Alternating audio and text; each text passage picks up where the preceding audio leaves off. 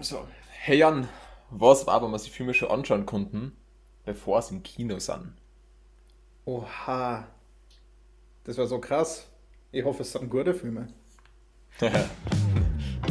Teilweise. Oh. Intro-Musik, die wir sich wieder nicht vorher überlegt haben. God damn it. Wir nehmen einfach. Nein, mir fällt, mir fällt kein Emo Night Joke ein.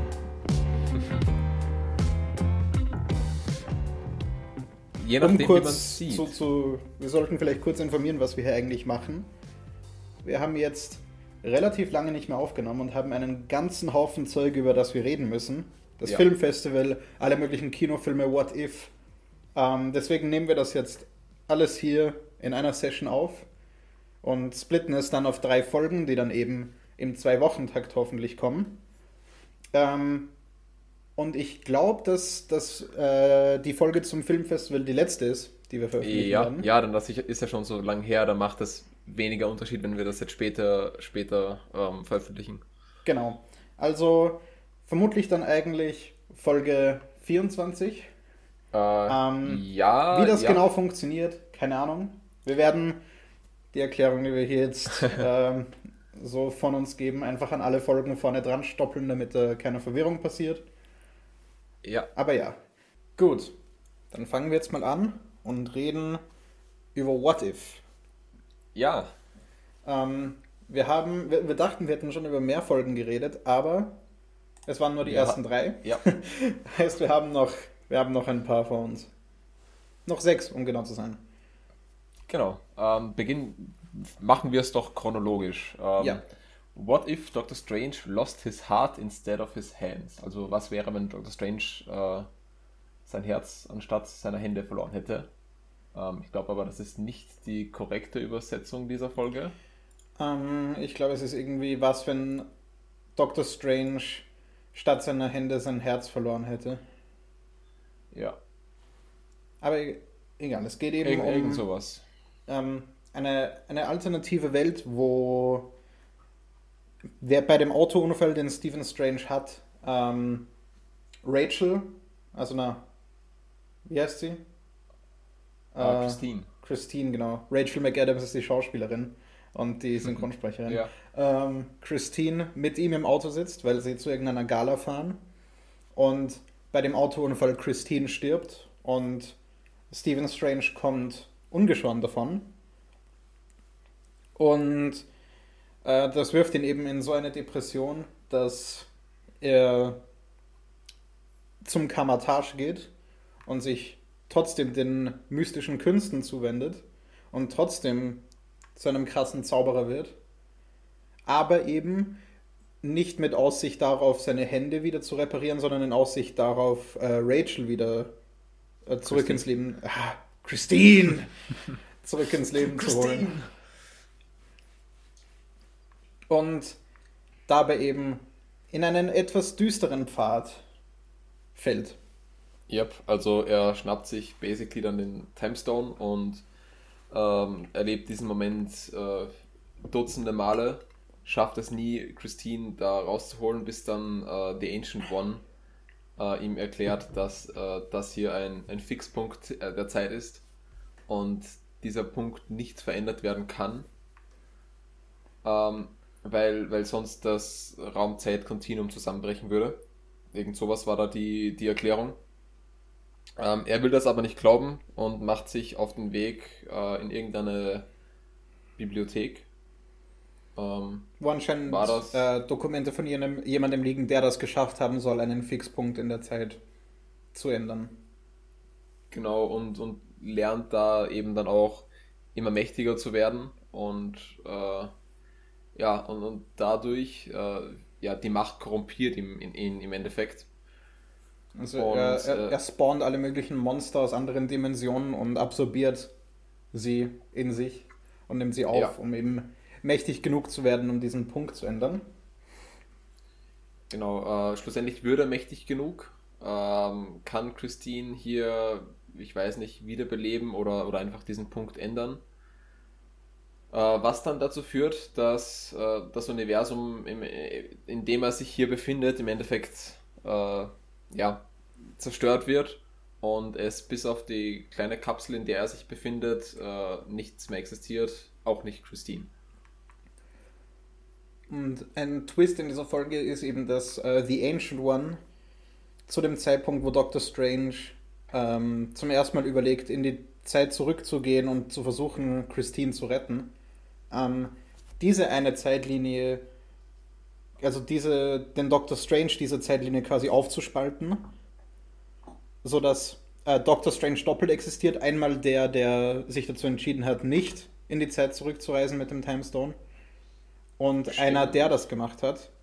Und es kommt dann eben zu einem Kampf zwischen dem guten und dem bösen Doctor Strange, der extrem cool ist, vor allem weil diese 2D-Effekte, die mit, dem, mit der CGI-Animation der Charaktere, also die ganzen Flammen- und Schatteneffekte und so sind 2D animiert und die Charaktere ja. eben CGI animiert, äh, sieht einfach extrem cool aus.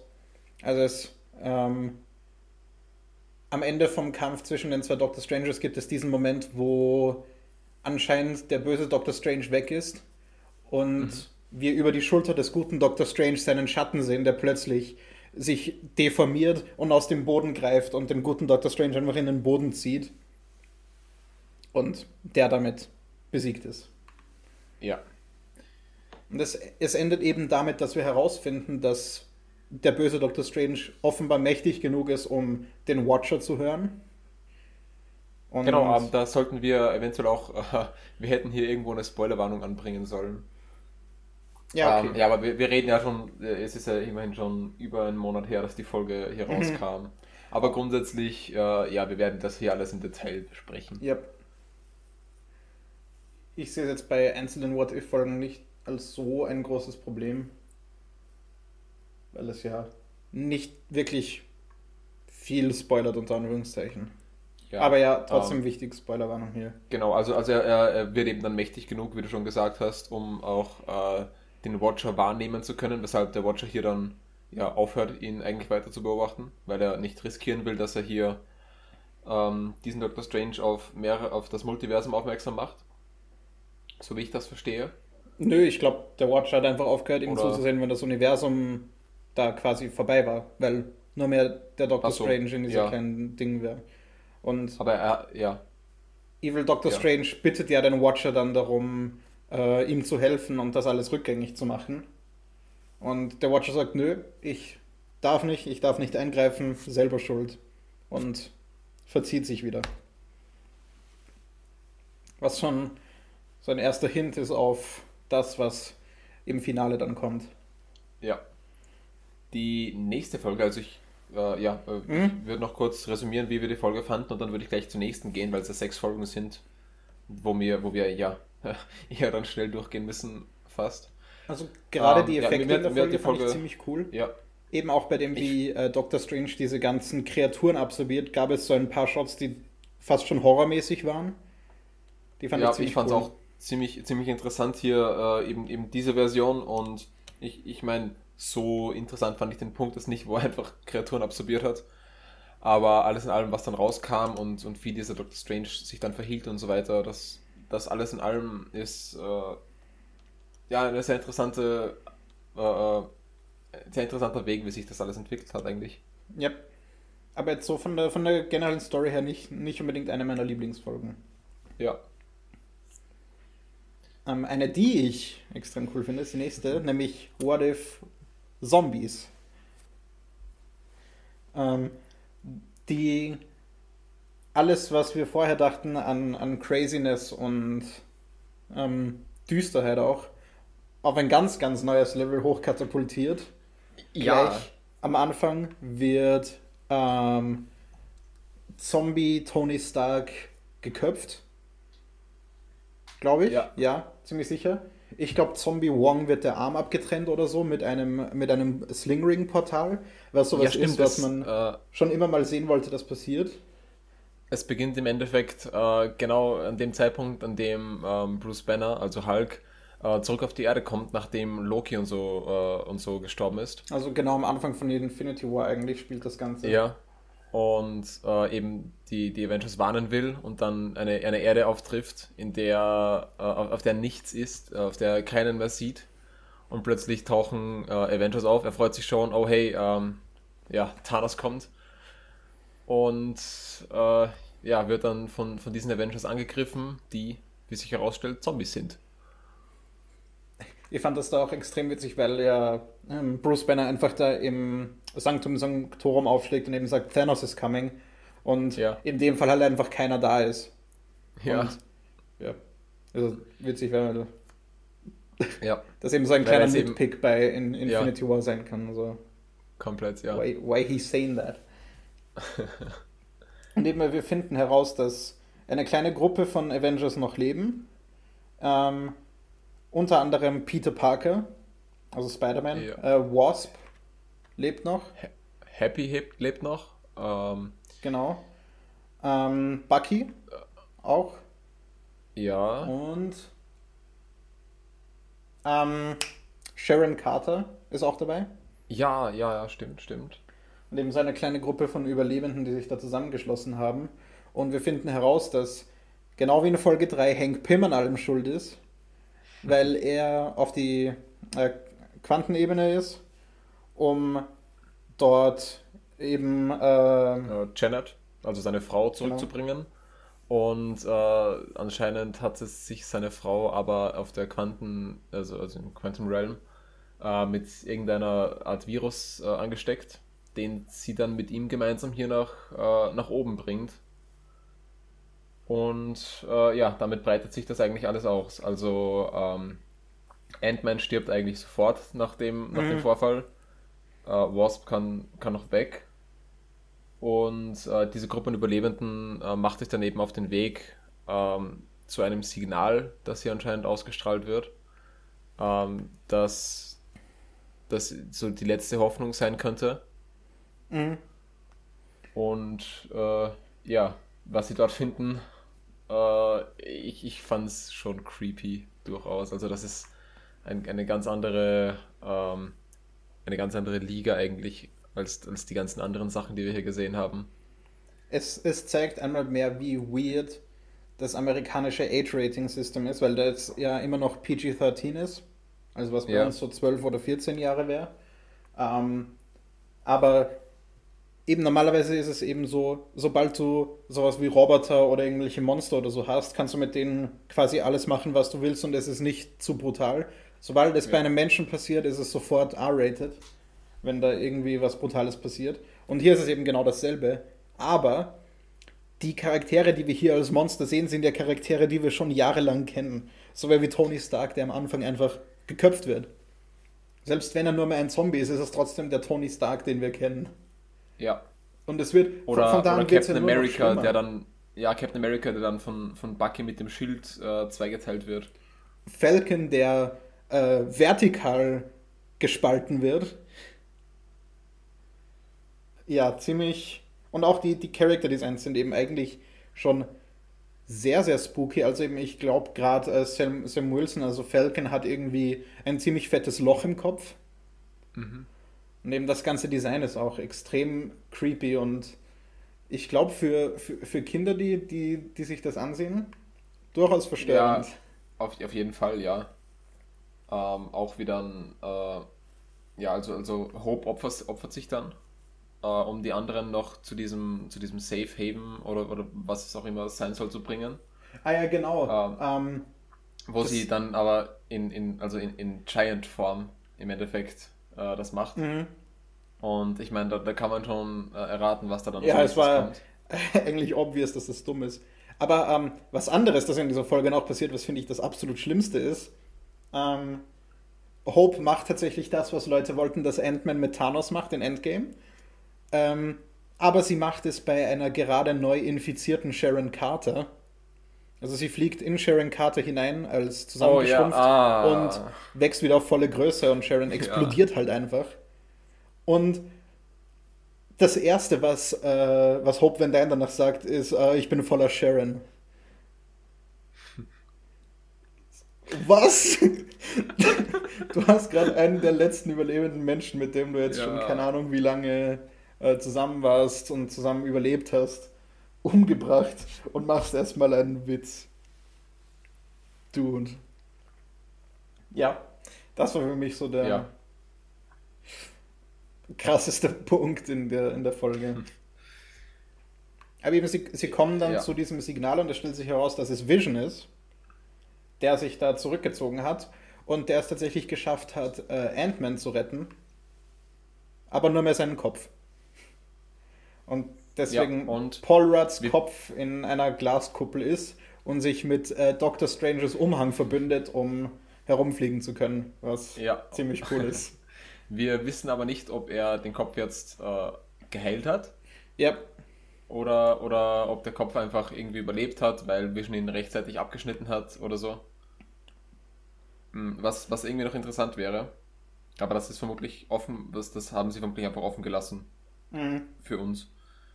Und Ähm, in diesem, in diesem Bunker-Ding, wo Vision ist, äh, findet dann, ich glaube, Bucky in einer horrormäßigen, ziemlich horrormäßigen Sequenz im Keller äh, Black Panther, dem ein Bein fehlt, Mhm. der ihm sagt, dass Vision Leute hierher lockt, um sie an Scarlet Witch zu verfüttern, die ein Zombie geworden ist.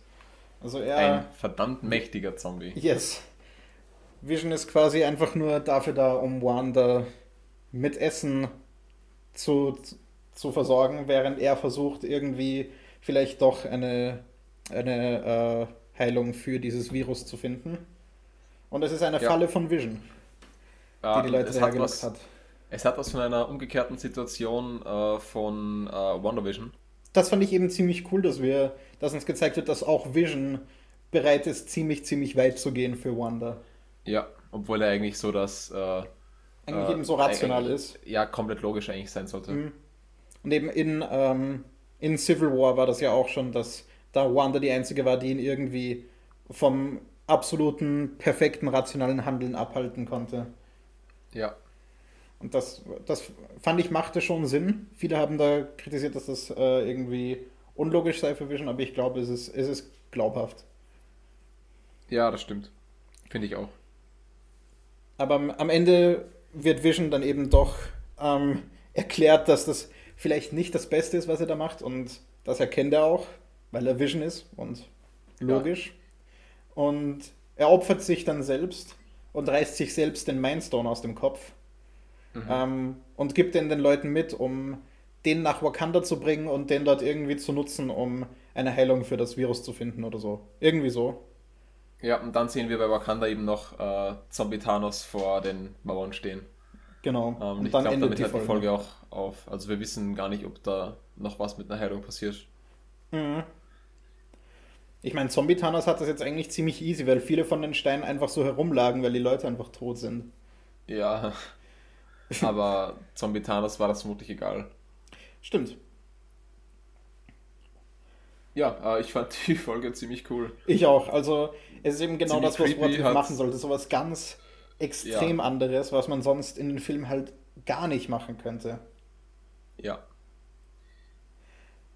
Ähm, Genau. Äh, what if Killmonger rescued Tony Stark? eine wieder recht bodenständige Folge im Vergleich zu der davor.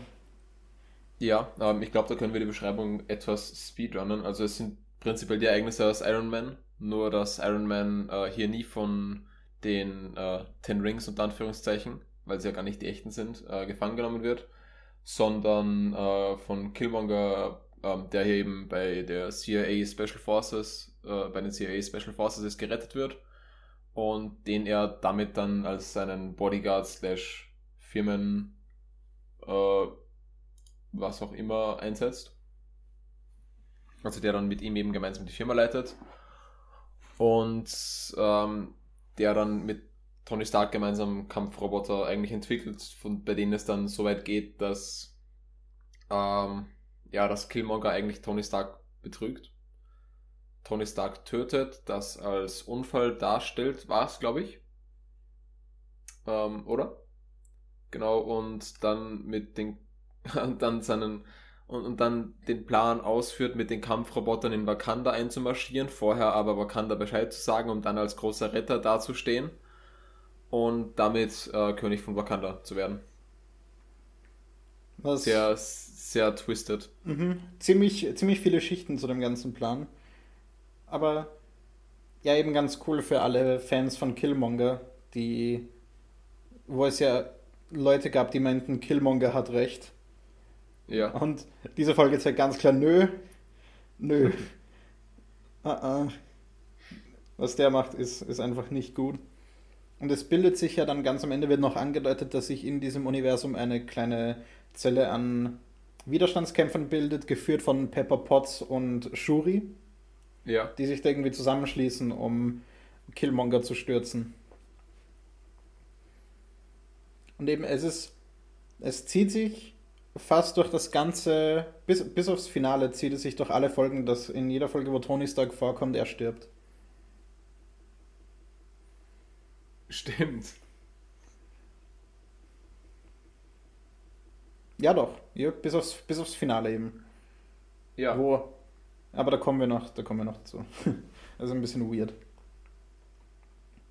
Also hier auch eigentlich ähm, interessantes Konzept, spannend Mhm. anzusehen, aber recht viel darüber sagen kann man eigentlich gar nicht. Eben, es ist mehr so, es war, es war eine gute Idee, eine interessante Idee und man hat sie auch relativ gut umgesetzt, aber recht viel mehr, mehr Spannendes ist es nicht. Es bricht jetzt keine neuen Grenzen auf fürs MCU oder so. Ja. Die Äh, Action-Szenen ja, waren ganz cool. Die waren ziemlich Das gut stimmt, ja. gemacht. Und auch, und auch die, ähm, ja, wo dann Tony Stark eben Killmonger confronted, äh, ja, und so, und so weiter, das, das war alles ziemlich cool gemacht und auch die, die, die Ideen dahinter und so.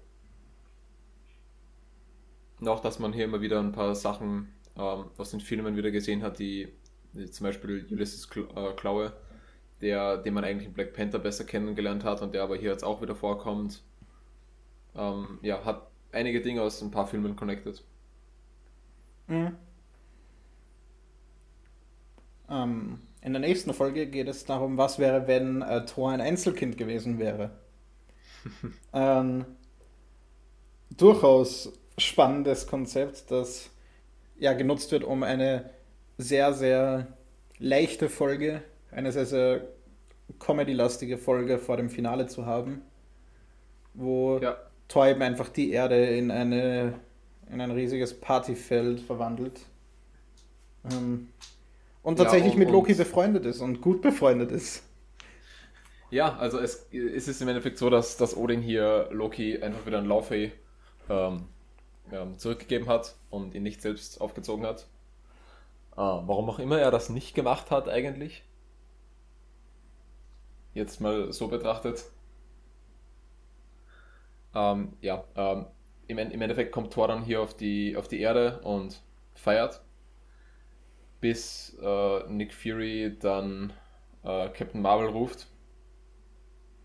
Und äh, ja, Captain Marvel darum bittet, äh, Thor hier wieder wegzubringen, denn die letzten Planeten, auf denen Thor so äh, gefeiert hat, ähm, ja, wurden im Endeffekt alle zerstört. Mhm. So, overall finde ich die Folge relativ unspektakulär. Ich mag den Kampf Ja. zwischen Thor und Captain Marvel. Ja, ja, solche Kämpfe sind immer interessant.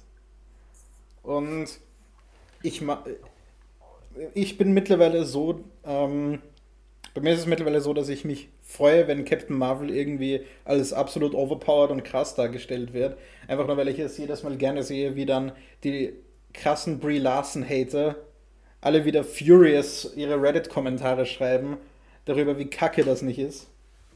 Und dass die Leute so wütend zu sehen, macht mir irgendwie einfach Spaß. Weil es einfach, Also, ist ja. einfach so erbärmlich. Ich habe mir im Zuge dessen Captain Marvel nochmal angesehen und ja, also, also äh, mir hat Captain Marvel jetzt beim zweiten Mal sehen besser gefallen als beim ersten Mal, glaube ich. Ich mag den Film immer noch nicht, aber ich verstehe eben den ganzen Hate, den Brie Larson dafür bekommt nicht. Ja, sie hat, sie hat mal ein, Sachen gesagt, die ein bisschen dumm sind, die ein bisschen zu aggressiv feministisch sind in die Richtung. Mhm. Aber eben, Brie Larson ist jetzt keine schlechte Person und keine schlechte Schauspielerin schon gar nicht. Und ich glaube, dass bei, bei Captain Marvel eben einfach das Problem war, dass die Autoren den Charakter einfach relativ steif geschrieben haben. Relativ Ja, emotionslos. stimmt. was ja dann eben hier und in Endgame schon viel besser war.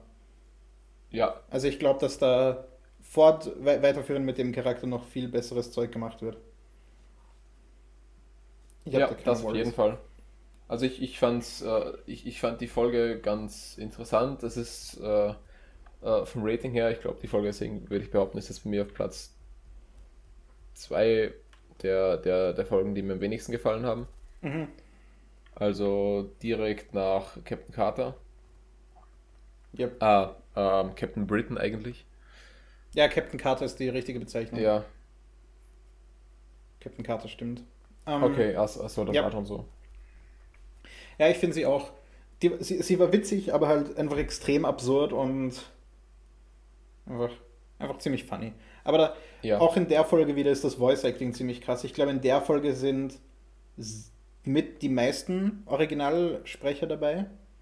Chris Hemsworth, Natalie Portman, Tom, Tom Hiddleston, Hiddleston Kat Dennings. Mhm, äh, Kat Dennings, genau. Dann Samuel L. Jackson, stimmt. Jeff Goldblum. Ja, stimmt, genau. Ähm, Kobe, Kobe Smulders, Clark Gregg. Mhm. Äh, ich lese ja gerade nur den Wikipedia-Eintrag durch. Yep. Taika Waititi, Karen Chillen. Ähm, dann bei, Ist bei nicht Josh Brolin auch kurz da? Ähm, den habe ich, hab ich jetzt nicht auf der Liste drauf, aber oh, Alexander Daniels als, als Captain Marvel, also mhm. ja, da, aber das ist die erste, die ich jetzt, bei der ich jetzt mit Sicherheit sagen kann, dass das nicht die originale Sprecherin ist. Ja. Also ist Weil, ziemlich krass, wie ja. viele Schauspieler sie da teilweise wieder bekommen haben. Ja, aber da haben sie vielleicht sogar in der vorigen Folge, das, das schaue ich kurz. Ähm, da haben sie auch, hatten sie auch ziemlich viele. Mhm. Ja, also hatten sie eh Paul Bettany, Michael Jordan. der war es, ja. Da, das, wo es mir am meisten aufgefallen ist, dass es viele. Ja, ja hier konnte man auch sehr viele, äh, sehr viele Leute einfach einbauen. Mhm.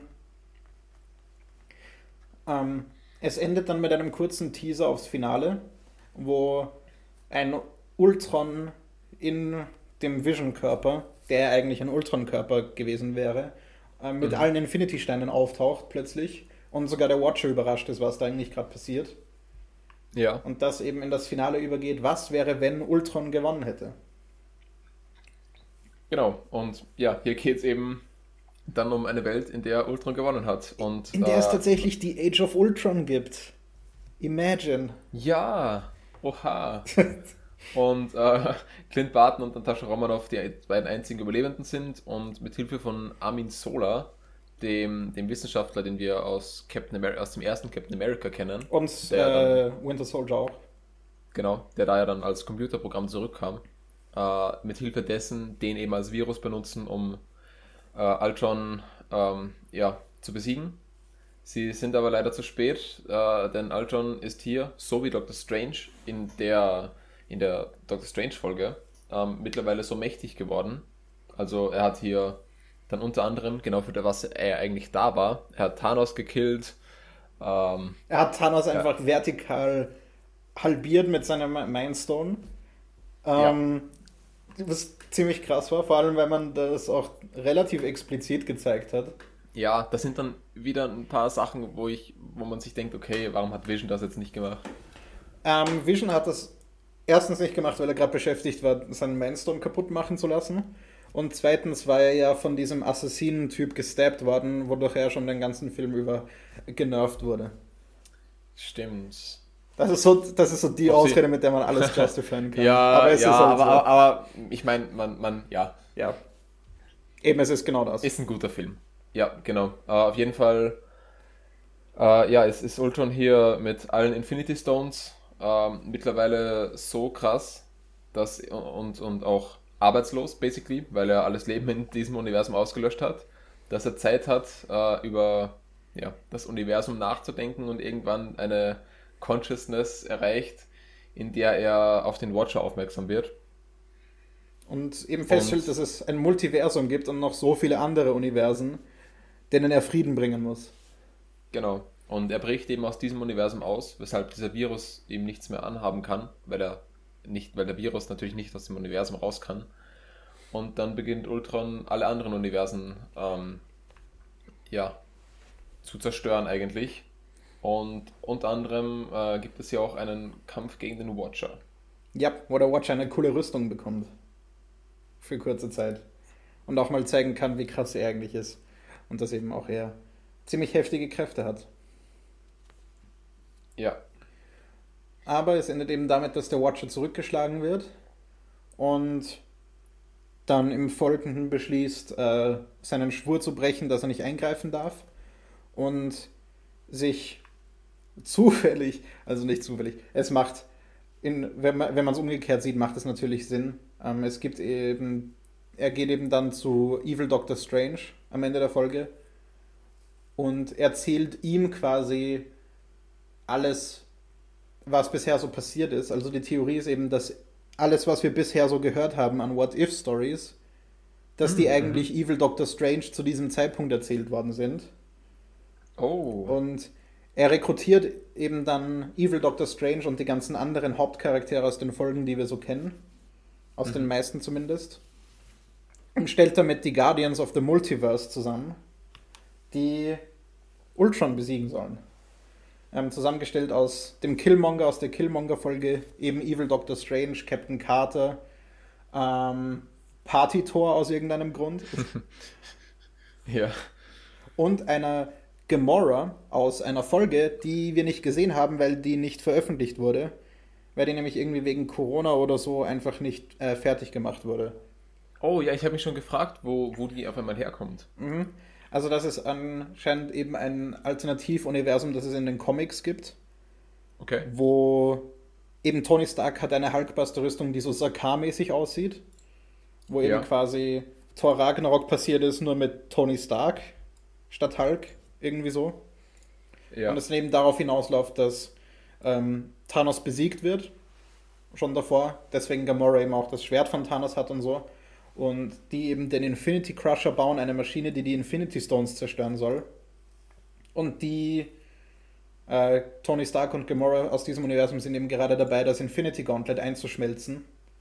Ja. Und dann wird eben die Gamora von dem Watcher rekrutiert und wir sehen eben, diese Folge sehen wir gar nie. Und das ist eben auch die einzige Folge, in der Tony Stark vorkommt und nicht stirbt. Wegen dieser kurzen kleinen Appearance. Sehr. Achso, ja, und ähm, in dem äh, Universum, wo dieser krasse Ultron herkommt, opfert sich Hawkeye für Black Widow, um eben Anim Solar auf seinem USB-Stick-Pfeil zu exportieren. Und wirft sich in einen Haufen von Ultron-Bots. Und Black Widow kann fliehen mit dem Anim Solar USB-Stick und wird eben vom Watcher rekrutiert. Und dann läuft es im Finale eben darauf hinaus, dass die die Guardians of the Multiverse sind und einen ziemlich, ziemlich epischen Kampf gegen Ultron haben.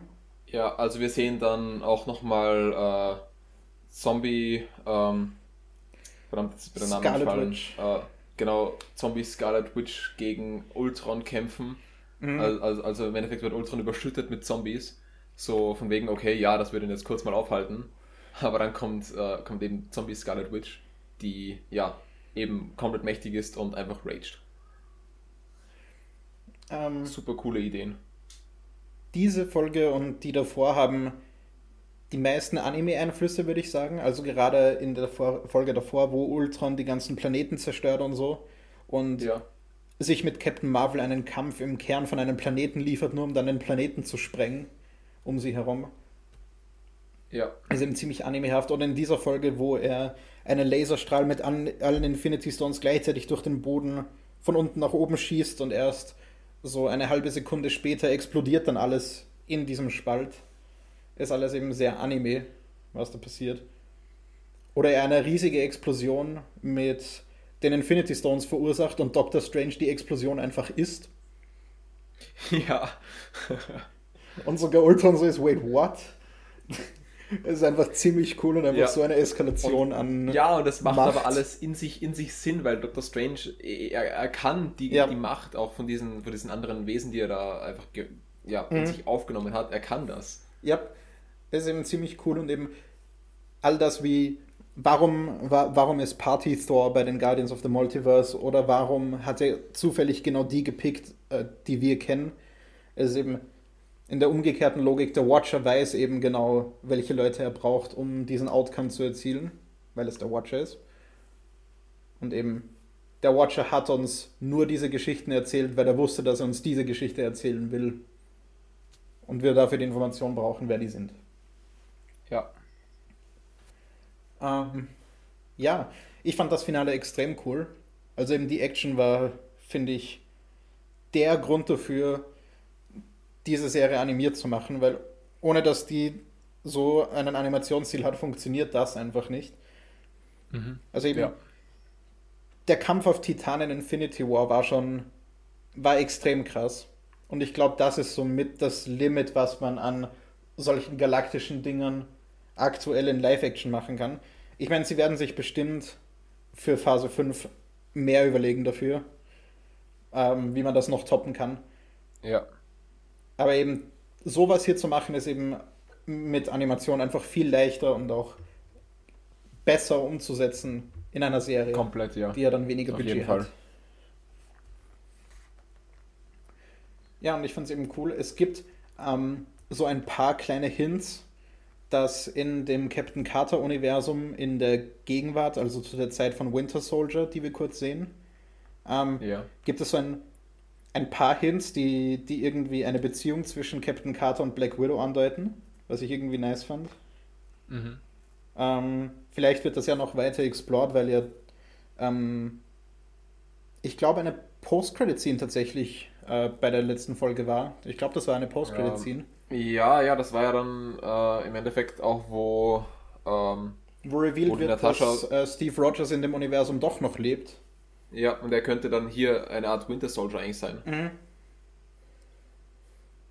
Und ähm, genau, die, die Black Widow aus dem Ultron-Universum, wo sie eben der letzte überlebende Mensch ist, kommt in ein Universum, das ihre Black Widow verloren hat, also wo die Black Widow gestorben ist.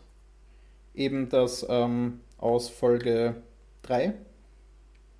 Hm, ja, irgend sowas.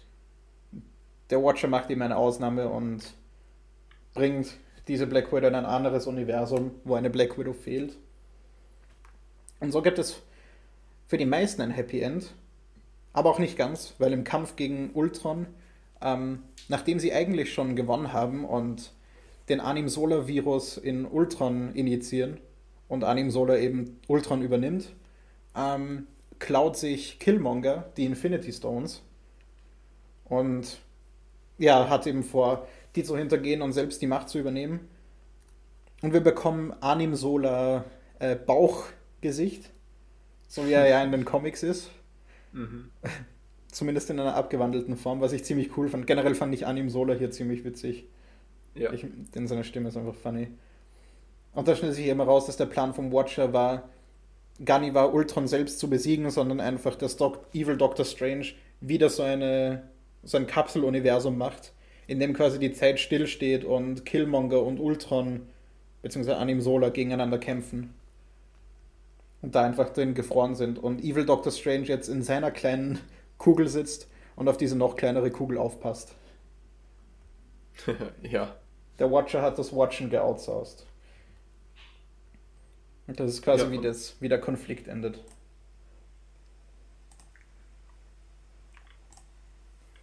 Äh, ich sehe gerade äh, AC Bradley und Matthew, ähm, wie spricht man das aus? Consey oder so, haben sich beim Schreiben abgewechselt. Okay. Ja, ich finde es eh faszinierend, dass da so wenige Menschen so viele verschiedene Ja. What-If-Szenarien so gut eben schreiben können. Aber vermutlich auch, weil sie dann eben auf, auf ein Finale zusammenführen. Mhm. Da, da kann man kein zu großes Team haben. Ähm, du hast aber schon Infinity War und Endgame gesehen, oder? Ja, ja, ich meine, äh, ja, hast auch irgendwo recht. Ähm, genau, wir wollten ja noch drüber reden, weil irgendwie ähm, du das anscheinend nicht kommen gesehen hast, dass das äh, zum Schluss alles zusammenführt. Ähm, ja, ich habe es mir nicht gedacht. Also äh, ich habe einfach gedacht, okay, das ist so, so wie es auch, ich glaube, angekündigt war oder so. Das ist eben einfach eine Serie mit abgeschlossenen Folgen ohne Zusammenhang und ich habe das gar nicht weiter hinterfragt. Okay. Also ich und, habe und, ich ja, hab mir schon gedacht, dass das irgendwie äh, zusammenhängt und da ein größeres Ganzes kommt. Und ähm, bei Mr. Sunday Movies, die jede Woche Recaps zu den Folgen gemacht haben, haben sie auch jedes Mal immer äh, gewettet, wann jetzt der Watcher eingreifen wird. Final. Ah, okay. Und das war dann ja eben erst in der letzten Folge. Sie haben Ja. falsch geraten. ähm, ja, aber das war schon vorab. Schon bevor die Serie rauskam, eigentlich die Diskussion, wann wird der Watcher eingreifen und wann werden diese Universen sich überschneiden und treffen. Okay, da war ich gar nicht so up to date mit den ganzen Mhm. News. Also da gab es Ähm, viel Spekulation. Ich weiß nicht, wie sie es dann in Staffel 2 machen, ob es dann, dann auch ein übergreifendes Finale gibt, weil dasselbe zweimal machen wäre irgendwie wack. Also ja. ich fände es ganz cool, wenn dann ab der zweiten Staffel jetzt wirklich einfach losgelöste einzelne Folgen sind. Könnten sie auf jeden Fall so machen, aber keine Ahnung, das wär, da werden wir uns überraschen lassen müssen. Was auf jeden Fall von Kevin Feige schon confirmed ist, dass in Staffel 2 ähm, so Sachen wie Shang-Chi und so dazukommen und die Charaktere aus dem Black Stimmt, Widow-Film, also das ja. ganze neue Zeug und die Eternals und so, Ja. dass das dann schon dabei sein könnte. Vielleicht kommt dann die, die eine Folge, die hier jetzt fehlt, im Kann ja gut sein, dazu. ja. Wäre cool, weil die hat nämlich eigentlich ganz cool ausgesehen. Ja. Na gut. Ähm, ja, dann war es eigentlich so. Dann haben, haben wir es eigentlich soweit mit What If. Ja, Also ich glaube, da haben wir jetzt ausführlich genug drüber gesprochen. ja. Bestimmt. Ähm, ja, und äh, wir sind vor kurzem draufgekommen, dass es im Cineplex in Linz und in Graz auch, also ich nehme an, das ist mehr so ein Cineplex-Ding im Generellen, Mhm. äh, Sneak Previews gibt. Das bedeutet, dass hier Filme gespielt werden, die noch gar nicht im Kino laufen. Ähm, Bei uns die man sich zumindest. dann, genau, ja, die man sich dann hier eben ansehen kann. Ähm, also man, man kauft sich einfach eine Karte für das Sneak Preview und lässt sich dann vom Film überraschen. Prinzipiell ein cooles Konzept. Es hört sich aber ähm, auf den ersten Blick cooler an, als es ist. Bisher alle Filme, die wir gesehen haben in diesen Sneak Previews, sind Filme, die in den Ursprungsländern schon letztes Jahr released wurden. Also ich glaube, alle Filme, die wir gesehen haben, waren 2020 Releases, außer Supernova. Aber der steht, aber der steht auf IMDb auch als äh, 2020-Film drin. Ähm, aber auch Ammonite zum Beispiel, den wir gesehen haben, hat ein Release-Date letztes Jahr gehabt. Außer das sind eben alte Release-Dates, die dann wegen Corona verschoben wurden. Ja, aber das, das, vermute ich. Das weiß ich nicht genau. Ähm, und außerdem eben sowas wie den neuen MCU-Film wird man in einer Sneak Preview auch nicht gezeigt bekommen, weil man eben da Leaks vermeiden will. Ja, also es sind also- eben eher nischige Filme, die man da sieht. Aber für uns eben eigentlich genau was wir wollen. Einfach Filme. Ja. Dachten Und wir. wir. haben jetzt gesehen äh, Supernova, Ammonite und äh, ich war schon in drei. Äh, ich habe noch die Ice Road gesehen. Ähm, also das war, das war das erste Sneak Preview und äh, wir versuchen zu predikten, welche Filme als nächstes kommen werden. Bis jetzt haben wir es noch nicht geschafft. Nö, Aber je mehr, da je mehr Daten wir bekommen, desto besser wird's. hoffentlich ja. Das Problem ist, bei Ja. Supernova zum Beispiel äh, steht der Film einfach gar nicht drin beim Cineplex als Film, der bald rauskommt. Also in den Ja. ähm, baldigen Releases. Und ich glaube, bei Ammonite war es auch dasselbe. Also, keine Ahnung, wie wir das predikten hätten sollen. Mal, mal Ähm. sehen, ob wir es irgendwann schaffen oder Ja. ob wir es wenigstens eingrenzen können auf, auf ein paar Filme. Achso, ja, und äh, Ähm, haben wir ob überhaupt dass ein die Muster Filme immer in. OV gespielt werden? Die werden Äh, immer in OV nein, haben wir gespielt. nicht. Ja, jetzt, jetzt haben wir es. Also, meistens eben Englisch. ja. Also, vielleicht auch Ähm, nicht unbedingt dahin gehen, wenn man, wenn man deutsche Synchros gewohnt ist. Oder ja, Ich- wenn man eben keine Filme in Englisch schauen will. Ich würde sagen, wir gehen chronologisch dadurch. Ähm, dann Ähm, darfst ja. du mal über Ice Road ein bisschen reden. Ja, recht viel kann man eigentlich über die ganzen Filme nicht wirklich sagen. Ähm, also bei äh, The Ice Road ähm, ja, geht es im Endeffekt um Liam Neeson und seinen ähm, Bruder, der PTSD hat, weil er in Vietnam war, glaube ich. Und äh, Liam Neeson ist Trucker, sein Bruder ist Mechaniker und ja, sie, sie werden angeheuert für, für etwas, was sonst nicht wirklich jemand machen will, weil es schon zu, zu warm dafür ist. Und zwar sollen sie über, eine, über die Ice Road fahren ähm, und äh, ja, ein paar Bohrköpfe zu einer Mine bringen, bei denen Minenarbeiter verschüttet sind. Ähm, das alles wird so aufgeteilt, dass äh, drei identische LKWs fahren, ähm, die eben alle dasselbe Ladung haben, um auf Nummer sicher zu gehen, dass da wirklich was ankommt. Und ähm, ja, das heißt, es gibt im Endeffekt dann drei Fahrer plus den Mechaniker. Und äh, wer hätte es äh, erwarten können? Also, ich habe, glaube ich, gar nicht erwähnt, was die Ice Road ist. Ähm, das, das ist eine Straße, die im Endeffekt über einen gefrorenen See geht. Und diese Bohrköpfe wiegen äh, mehrere hundert Tonnen. Deshalb das Problem. Und ähm, ja, äh, man, man, kann sich vorstellen, was passiert.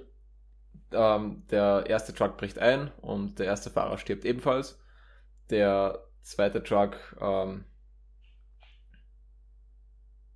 Ja, dann gibt es eigentlich noch zwei Trucks, die ziemlich bis zum Schluss durchhalten. Ähm, ebenfalls ist noch ein Typ von der Versicherung dabei, der aufpasst, dass im Endeffekt alles mit rechten Dingen zugeht, bei dem sich dann schlussendlich herausstellt, dass er einer der Bösen ist, weil die Firma nämlich eigentlich die Leute sterben lassen will, um so schnell wie möglich wieder weitermachen zu können, weil sie nämlich auf Sicherheitsrichtlinien, ähm, äh, also sie haben, sie haben ähm, den, ich glaube, Kohlenmonoxid, Kohlenmonoxid ist das, auf das man da, das man da misst. Sie haben das Messgerät ausgeschaltet, um ähm, ja, um die Leute auch in äh, gefährlichen Situationen arbeiten zu lassen. Deshalb ist dort ähm, dann, deshalb sind die Leute dort verschüttet. Und äh, ja, das heißt, Firma sind die Bösen und Liam Neeson, sein Bruder und die andere Fahrerin, die hier dann eben noch überlebt, sind die Guten. Und recht viel mehr braucht man ihnen gar nicht sagen. Am Schluss schaffen sie es. Der Film ist, äh, ja, er ist lustig, aber nicht, weil er lustig sein will, sondern weil er so teilweise schwachsinnig einfach, äh, ja, einfach daherkommt. Er will ja eigentlich mit, fast ein Thriller sein, oder? Ja, ja, auch mit, äh, mit Kämpfen, die sich so oft wiederholen, dass, dass die ganze Spannung raus ist und man einfach nur noch lacht.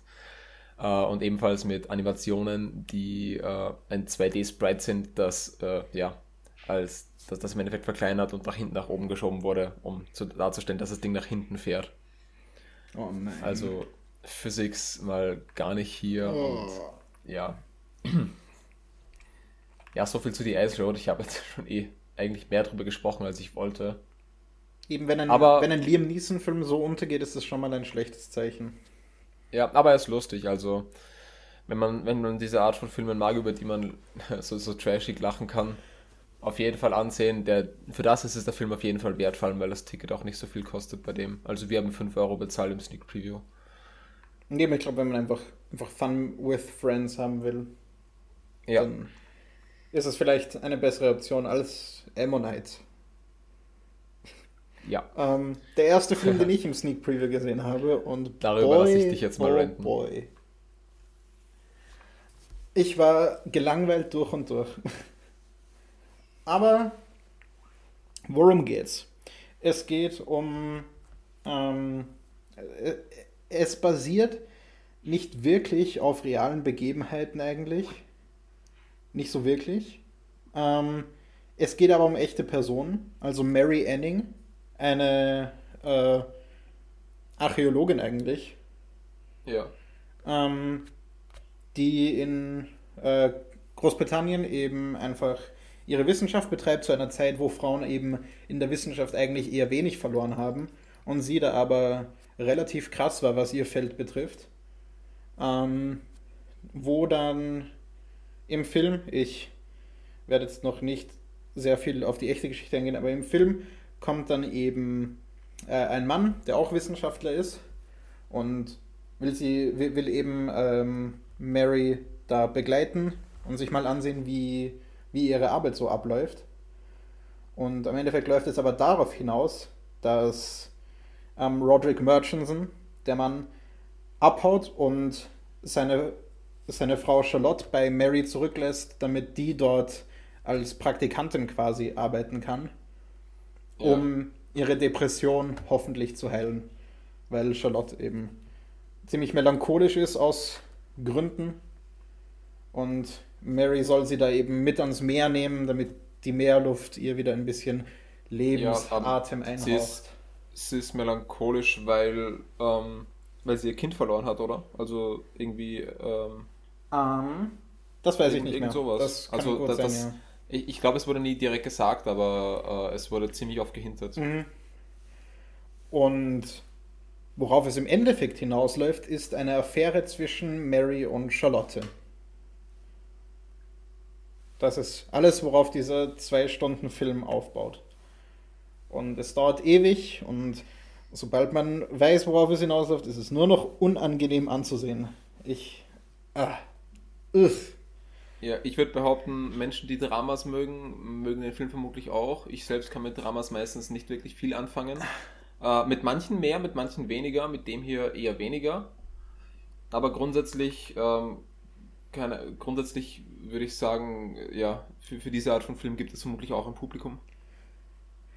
Ein, äh, aber ein, ein Drama ist eines von diesen Genres, das steht und fällt einfach mit den Charakteren. Eine Comedy kannst du machen, da musst du für die Charaktere nicht wirklich was empfinden, das ist wurscht. Ja.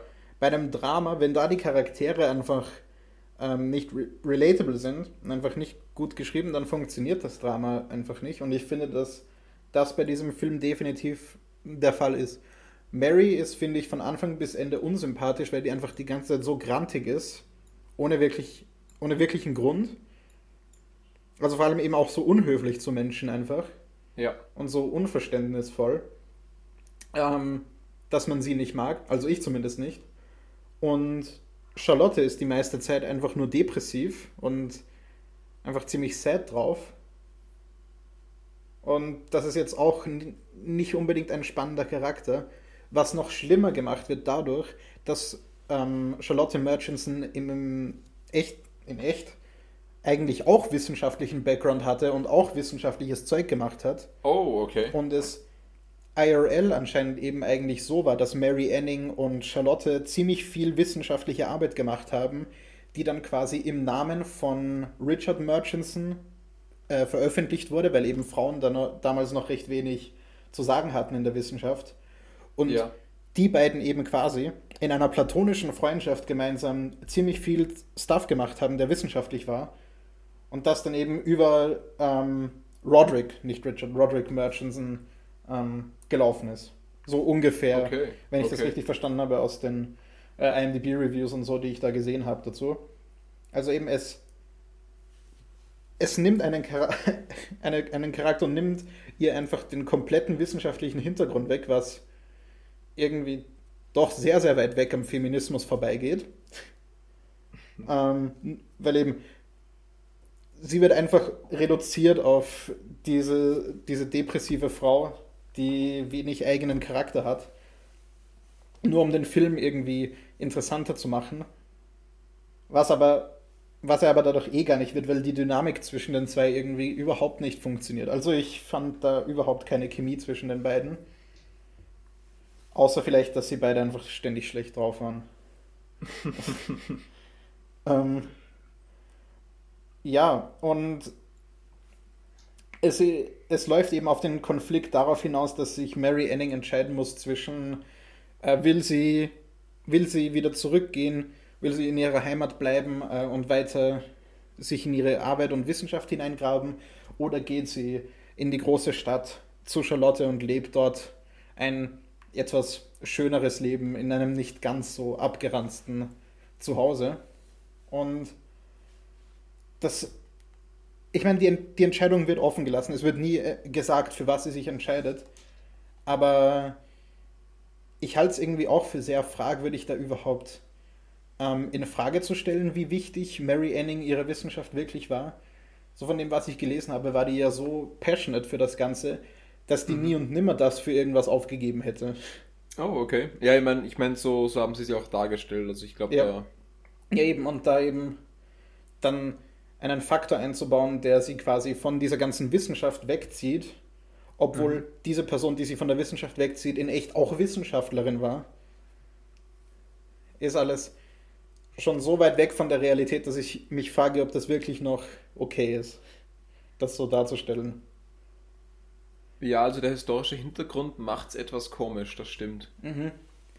Ähm, Francis Lee ist eben anscheinend, ich habe von ihm sonst äh, nicht nicht wirklich Filme gesehen.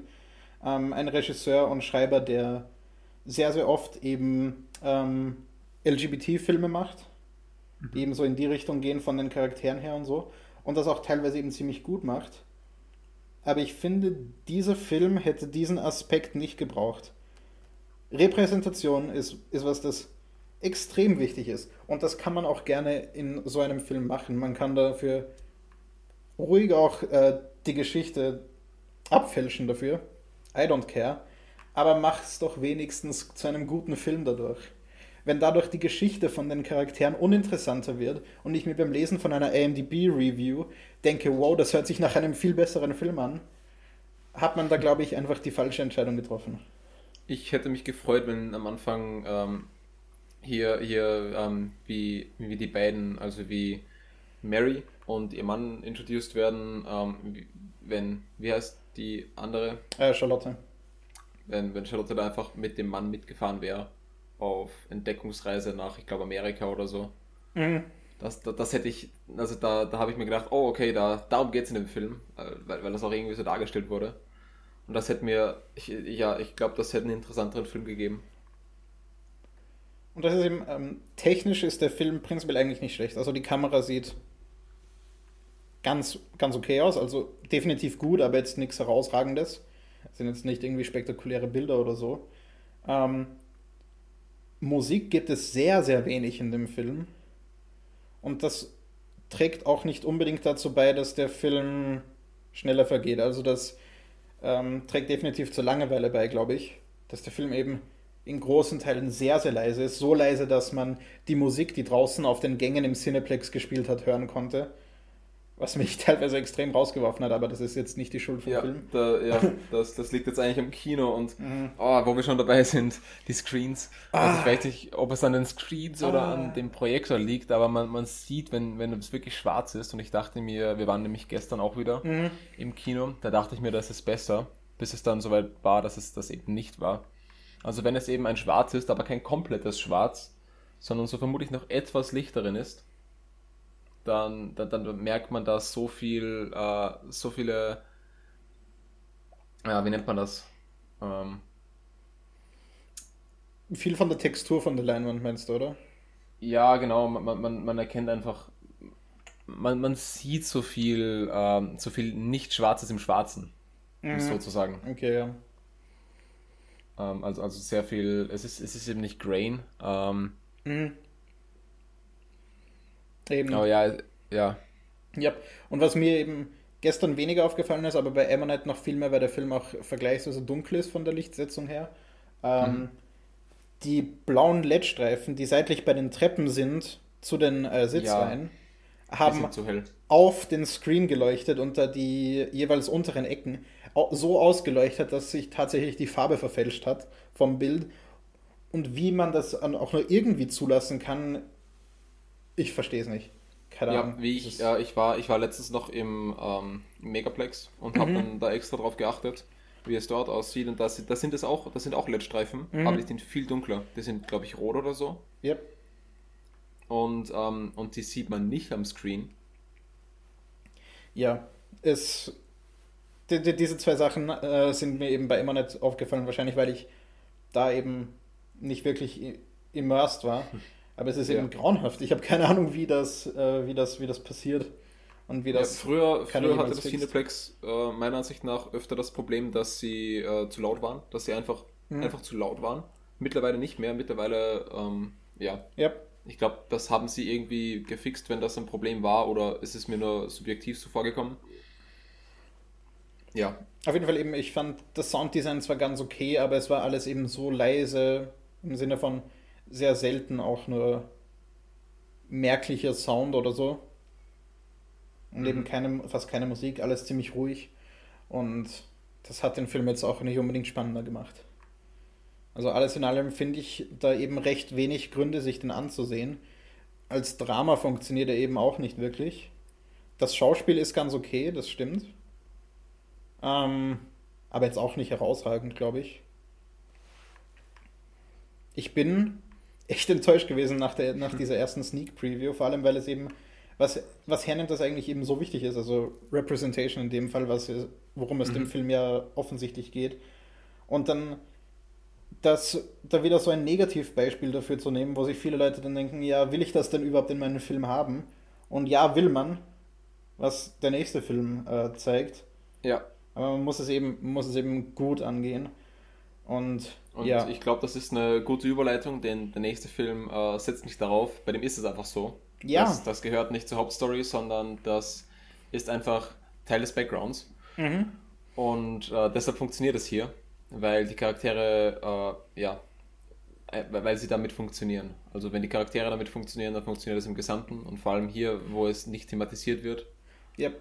ähm, funktioniert es umso besser. Äh, denn jetzt geht es um Supernova, den wir gestern im Sneak Preview gesehen haben. Genau. Und ja, der, da, da geht es um äh, zwei Männer, äh, ich glaube in Irland. Ähm, ich weiß nicht genau wo, aber ja, irgendwo. Also ich, ich, ich vermute In. Nordirland, aber es könnte genauso gut, könnte genauso gut ähm, irgendwo anders in, in England sein, auf der Insel. Mhm. Ähm, ja, und es geht eben um einen Schriftsteller, der langsam dement wird und äh, seinen, seinen Partner, der eben ja, damit dann genauso viel, genauso Probleme hat. Und äh, um, um einen Urlaub, den die beiden machen und ähm, wie sie sich da eben ähm, ja, das weitere Leben ausmalen. Und der Film äh, fängt, er fängt, er fängt wirklich langsam an, also es passiert wirklich sehr, sehr wenig am Anfang. Aber es ist eben alles da, um auch sehr subtil eben ähm, Charakterzeichnung zu machen, also eben mal zu erklären, wer diese zwei sind und äh, ja, was denn ihre Lebenssituation so ist, um dann eben, je weiter der Film fortschreitet, immer fesselnder zu werden auch, wo man, wo der Film bleibt trotzdem ruhig, aber man ist eben trotzdem so gespannt darauf, ähm, was passiert und wie sie diese Situation handeln, weil man eben mit diesen Charakteren einfach mitfühlt, weil es einfach sympathische, liebenswerte Charaktere sind, im Gegensatz zu Ammonite. Weil die zwei sind, die zwei sind einfach so cool und eben auch so cool ges gespielt. Ähm, Tusker, der äh, demente Schriftsteller, wird von Stanley Tucci gespielt und Sam, ein eigentlich äh, zur Ruhe gegangener Pianist, wird von Colin Firth gespielt. Und die machen das einfach so cool. Und ähm, ich glaube, auf Cineplex hast du gesagt, dass der Film eine Comedy sein soll, oder? Dass der kategorisiert Ah, ist nein, nein, Comedy? das, Ach das, so, nee, das, war war der von dem wir, Ah. von dem wir dachten, dass er dass Ja. es wird. Okay. Aber ja, er ist teilweise auch witzig, teilweise auch ein bisschen mit etwas schwarzem Humor, eben weil die Situation halt nicht unbedingt recht fröhlich ist, in der die sind. Weil eben einer langsam sein Gedächtnis verliert. Und was dem alles so passiert und was sich dann auch nach der Reihe alles so für Twists ergeben, von denen es tatsächlich ein paar gab. Also mehr als ich mir gedacht habe auf jeden Fall. Ja, also ich, dachte, fand im mehr Generellen, straightforward wäre. ja, ich fand im, ha, der Film war gar nicht straight, Jan. Haha. Schlechter, schlecht, schlechter Pun, haha. Ähm, ich fand, ähm, ich fand sehr interessant, wie sie hier auch das Thema Demenz ähm, gezeigt haben. Mhm. Al- Also, also auch die Eindrücke, die man da hat. Und ähm, ich glaube, sie haben auch sehr viel hier sehr, sehr richtig und gut dargestellt, was ich bis jetzt äh, alles über Demenz mitbekommen habe, was ähm, ja, was ehrlich gesagt nicht sehr viel ist. Ähm, aber das, was sie hier dargestellt haben, wirkt sehr lebensecht. Und, ähm, und auch im Generellen dann zum Schluss hin, ähm, wo, wo es noch einmal wirklich viel Spannung gibt. Ähm, das haben sie alles sehr, sehr schön gespielt und auch gut geschrieben. Ähm, der einzige größere Kritikpunkt, den ich hier jetzt eigentlich äh, auch anbringen will, ist äh, im Generellen eigentlich, ja, ich bin, ich bin einfach kein Fan von Dramen. Und ähm, das könnte jetzt daran liegen. Ähm, aber ich fand den Film, der Film hatte teilweise seine Längen, ähm, in, in denen mir langweilig war. Also äh, sonst immer wieder sehr interessante Momente, die Charaktere toll, aber, aber doch immer wieder, äh, immer wieder seine Längen, finde ich. Ähm, ich finde, ab dem Zeitpunkt, wo eben ähm, mal eingeführt wurde, dass äh, Tusker dement ist, ab dem Zeitpunkt war ich eigentlich die ganze Zeit hooked und überhaupt nie gelangweilt. Vorher dachte ich so, okay, ähm, wohin geht das jetzt? Worum geht es jetzt eigentlich genau? Vor allem, weil eben Mhm. sehr viel ruhig war, wo sie einfach nur äh, mit ihrem Wohnmobil gefahren sind und recht wenig gesagt haben und einfach Ja. sehr viel Ruhe zwischen den beiden war. Da war es noch so, okay, wird das jetzt wieder so langweilig wie Ammonite, aber dann fand ich es eben okay, weil diese Ruhe und das alles ähm, einfach auch sich dann irgendwann natürlich angefühlt hat für das, wie, wie es hier sein sollte. Und ähm, was der Film macht, was viele, viele andere einfach immer ignorieren, was immer wieder nervig ist in so Sachen wie ähm, der After-Reihe und so und solchen Beziehungsdramen, wo das ja theoretisch auch eins ist, ähm, mhm. ist, dass die Leute einfach nie sich einfach mal hinsetzen und miteinander reden. Und der Film ist quasi ausschließlich das, ohne jetzt irgendwie größere Streits zu haben, wo sich Leute einfach nur anschreien. Es ist eben wirklich ruhig und Leute, die einfach miteinander reden, weil es eben auch zwei intelligente Menschen sind. Ganz ja. offensichtlich. So, so einfach kluge Leute, die sich schon lange kennen und sich einfach auf tiefster Ebene verstehen und dann einfach miteinander über Dinge reden, über Probleme und das ist eben was, das leider viel zu selten in Filmen passiert und das fand ich extrem cool. Und von, ja. der, von der Erzählstruktur macht der Film auch das ganz cool, finde ich, dass er immer nach der Reihe erst Ebenen dazu gibt, nachdem man sich an den aktuellen Status gewöhnt hat. Also eben das eine Beispiel, das ich hernehmen will, weil es noch wenig spoilern ist, ist eben, dass wir am Anfang nicht wissen, dass äh, Tasker dement ist. Und für uns sind das eben einfach die zwei Typen, die auf einen Urlaub fahren und dann einen Zwischenstopp beim Restaurant machen und so. Ja. Und dann erst gibt es eben quasi den ersten Twist, wo sich herausstellt, dass mit Tasker eben irgendwas ganz offensichtlich nicht stimmt. Und wir finden dann relativ schnell heraus, dass er eben dement ist. Und das kippt eben dann so dieses Bild, das wir gerade gehabt haben. Und dann bilden wir uns ein neues Bild von dieser Situation, wie sie jetzt ist. Und dann wird das wieder gebrochen.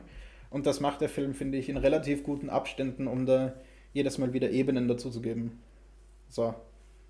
Tiefgründiger, ja, tiefgründiger kann ich denn nicht analysieren. äh, ja, der Schluss, dass sie, ich fand es gut, dass sie den offen gelassen haben. Mhm. Ähm, ja, ich, ich glaube, da brauchen wir jetzt gar nicht mehr dazu sagen eigentlich. Der, wenn man ihn wirklich mit Ammonite vergleichen ähm, will, ist der simpleste Vergleich einfach, dass mir bei Ammonite die Charaktere einfach komplett egal waren und mhm. mir komplett wurscht war, ob die zwei jetzt irgendwie zusammenkommen oder nicht. Und ja, ich habe mich bei diesem, also, also bei, bei Supernova ab der Mitte schon zusammenreißen müssen, um nicht dauerhaft zu weinen. Und irgendwann habe ich dann einfach aufgegeben. Ja, also, der Film hat einen, hat einen wirklich mitgenommen. Ja, definitiv also, ein berührender Film. Ja. Und ich fand ihn, fand ihn durch und durch eigentlich überraschend gut. Also ich habe wirklich wenig Erwartungen ja. gehabt nach der ersten, nach der ersten Sneak Preview. Ja, ich hatte mir dann auch schon am Anfang des Films, ähm, hatte ich gedacht, oh, das wird jetzt ein anderer. Mhm. Ähm, ich glaube, das wäre eine deutsche Produktion gewesen oder so. Und hat mich schon darauf eingestellt, dass das jetzt wieder ein, äh, ja, unterwältigendes Sneak Preview wird. Aber es war, es war, ja, war es dann doch nicht. Und vor allem eben ein, ein Film, den wir uns sonst bestimmt nie angesehen hätten. Also den ja. hätten wir einfach komplett ignoriert. Von dem her ziemlich cool. Ja. Das waren also äh, die ersten drei Sneak Previews. Also wolltest du noch ja. was sagen zu? Uh, nein, ich wollte ich wollt sagen, uh, jetzt sind wir schon wieder über eine Stunde. Damit yeah. können wir die Folge jetzt beenden. Very cool. Dann ja, danke fürs Zuhören. Tschüss.